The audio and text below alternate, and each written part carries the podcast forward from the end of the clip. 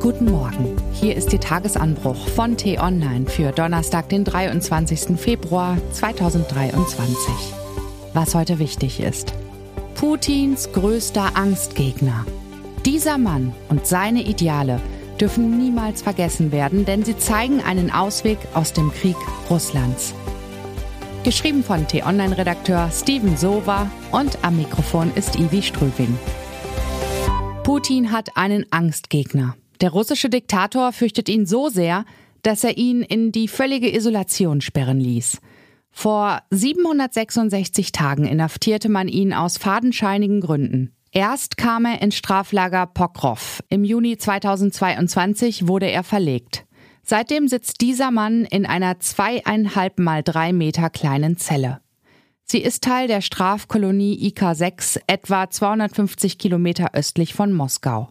Der Ort ist berüchtigt dafür, dass seine Insassen gefoltert und getötet werden. Alexei Nawalny ist Putins bekanntester Kritiker, ein Oppositioneller mit internationaler Strahlkraft. Nur selten schaffen es Nachrichten Nawalnys an die Öffentlichkeit, so wie vor drei Tagen. Der russische Präsident Wladimir Putin habe unter lächerlichen Vorwänden einen ungerechten Angriffskrieg gegen die Ukraine entfesselt, erklärte Nawalny in einer am Montag von seinem Team in Online-Netzwerken veröffentlichten Botschaft.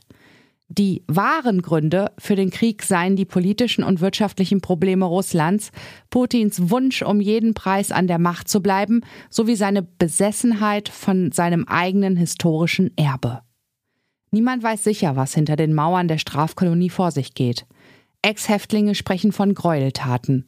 So wurde 2018 die Geschichte Gor Ovakimians bekannt. Er wurde wegen angeblichen Drogenhandels verurteilt. Als Ovakimian in Haft starb, war eine Lungenentzündung die offizielle Todesursache.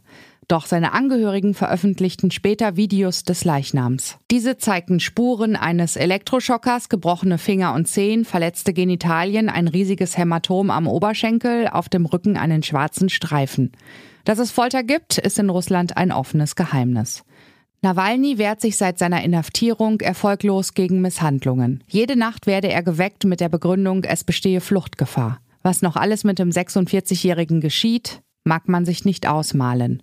Doch es scheint so, als zeige Putins Folter keine Wirkung.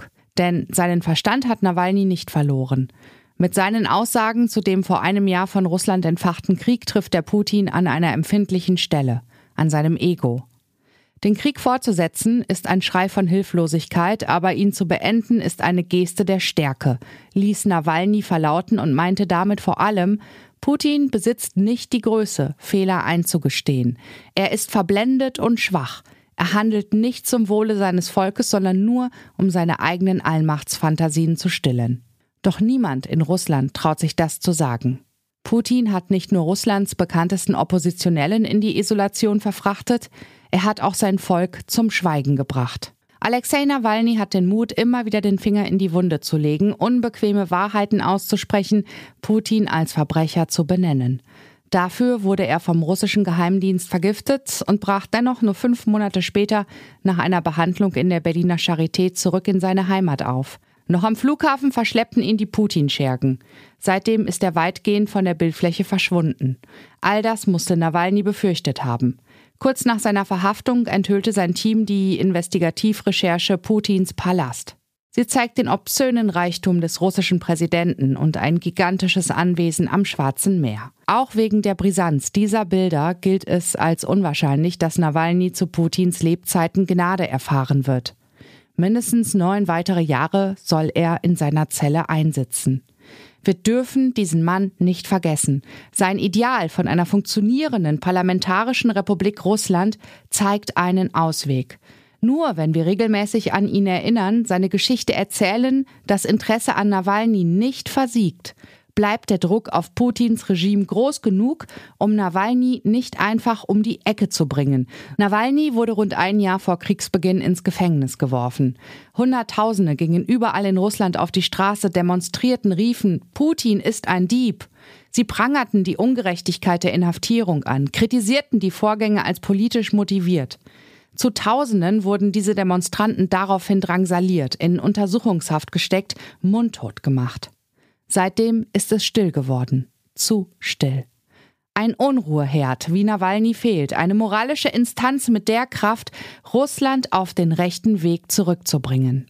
Den Aufruf Nawal nie vergessen sollten wir deshalb an diesem 23. Februar 2023 verinnerlichen.